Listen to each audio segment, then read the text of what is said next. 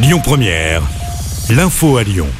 Bonjour Rémi, bonjour Jam, bonjour à tous. Le Citral a voté hier l'augmentation de la taxe payée par les entreprises de plus de 10 salariés pour financer le réseau.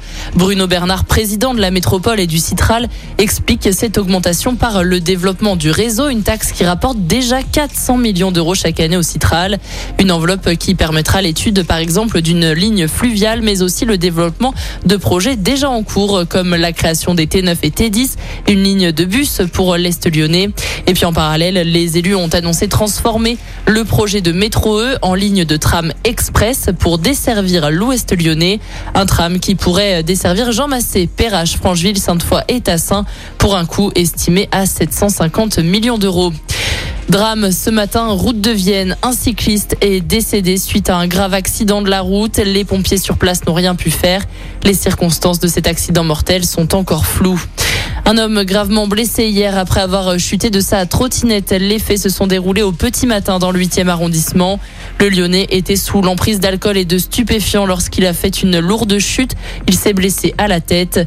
Rapidement pris en charge par les pompiers, il a été emmené à l'hôpital Édouard Herriot en urgence absolue à la gare Perrache.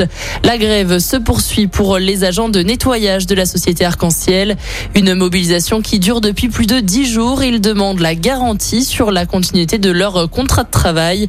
La députée insoumise Rachel Keke vient les soutenir aujourd'hui. Pour rappel, elle avait été le visage des grévistes de l'hôtel Ibis des Batignolles. Et en visite à Lyon, elle prévoit aussi de rencontrer des travailleuses de la petite enfance. Saint-Priest a interdiction de vendre ses tableaux de grands peintres. L'État a tranché. Dans la collection de la commune, il y a par exemple une toile du peintre allemand Gerhard Richter estimée à plus de 10 millions d'euros. La préfecture précise que ces œuvres ne peuvent pas être déclassées du domaine public, ce qui est obligatoire pour pouvoir mettre en vente les peintures. Et pour les amateurs de ski, la compagnie ferroviaire Train Italia va créer un nouvel arrêt sur sa ligne à grande vitesse Paris-Lyon-Milan.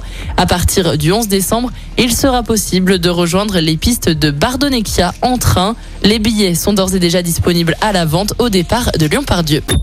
Écoutez votre radio Lyon Première en direct sur l'application Lyon Première, lyonpremière.fr et bien sûr à Lyon sur 90.2 FM et en DAB+.